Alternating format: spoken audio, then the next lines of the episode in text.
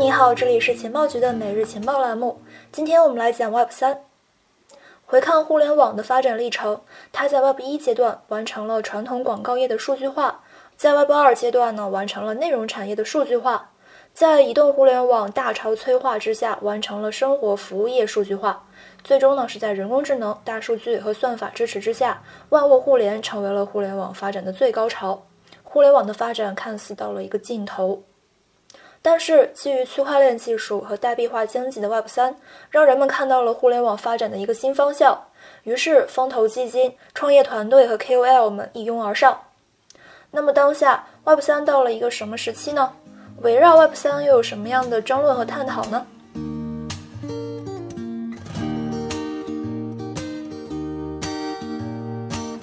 首先，我们来去回顾一下互联网的发展史。如果说从一九六九年所诞生的阿帕网算起，截至二零二一年，互联网呢已经走过了五十二年。可以说，互联网的五十二年是一部波澜壮阔的全球性史诗，也是人类的文明和生产力光速发展的半个世纪。互联网的发展经历了一些关键的时期。二十世纪六十年代，美国军方推出了阿帕网，奠定了互联网的技术基础，它属于是互联网发展的开端。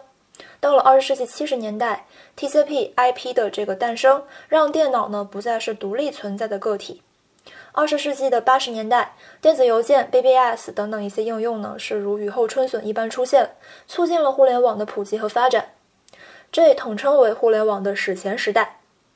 时间来到了二十世纪九十年代，万维网诞生和商业化浪潮，使得这个互联网呢走向千家万户。浏览器、门户网站和电子商务等应用呢，是这个时代最为鲜明的特点。这也就是我们所熟知的 Web 一。然后呢，二十一世纪头十年，博客、社交媒体与网民成为了内容的生产主体。到了二十一世纪的第二个十年，四 G 网络和移动设备的兴起，让我们进入了移动互联网时代。这也就是 Web 二。那么，互联网的发展历程给我们什么启发呢？或者是说，Web 三当下相当于互联网发展的哪个位置呢？也许这个问题的衡量维度呢有很多，比如说像风险投资的数量，以及创业团队、基础设施的发展情况等等。但是用户数量必然是衡量标准中的关键一环。九七年的时候呢，根据世界银行统计数据，全球互联网用户触及三亿，而今年二零二二年全球加密资产持有人数不多不好，刚好三亿。因此说，如果将持币人数等同于互联网用户数，Web 三的二零二二就是互联网的一九九七。从九五年到两千年这五年间呢，硅谷科技圈波澜壮阔。这五年间，九五年八月份 Netscape 上市，九六年四月份雅虎上市，九七年五月份亚马逊上市，九五年谷歌创始人谢尔盖布林和拉里佩奇相遇。九六年，名为 Backrub 的简单搜索引擎上线。九七年，Backrub 被命名为谷歌，而谷歌上市呢，则是要到七年之后，零四年。如果说不是在零一年，两位创始人明智的引进了阿里克施密特担任谷歌 CEO，并且被后者埃里克说服，相信搜索引擎最好的赚钱办法就是去吸引广告，并且进行战略调整，这个世界上可能就会少了一个好产品。不过，链上活跃用户数或许是更好的参照。根据数据，加密世界九大主流网络七日总活跃地址大约是九百一十六点三万。这个数字呢，跟世界银行所统计的全球互联网用户数相契合的年份是九一年，当时互联网用户数占到了全球总人口的百分之零点一左右。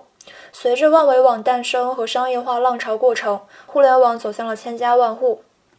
吉姆·克拉克和马克·安德里森的网景，谢尔盖·布林和拉里·佩奇的谷歌，扎克伯格的脸书，马云的阿里巴巴，杨致远的雅虎，马化腾的腾讯，以及乔布斯的苹果，都是诞生于这个时代。当下，在 Web 三世界。以太坊、ICP、Solana，还有 Avalanche、Cosmos、波卡、Terra、Polygon、Near、Phantom，还有 Flow、Harmony 等公链群雄逐鹿，这样的一个热闹场面，我们可以从互联网发展史中找到一些蛛丝马迹来参照。如果说这一切成立，我更愿意做出如此假设，也就是当下 Web 三世界正处于互联网的九一到九七。如果说一定要把这个时间段精确到三年之内，那么应该就是九三到九五。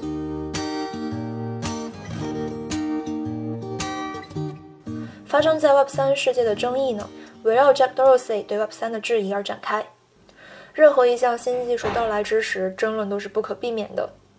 在硅谷百年史的扉页照片和序言之中呢，展示和描述了创业者们在硅谷这样的一片热土之上激情四射的创业历程。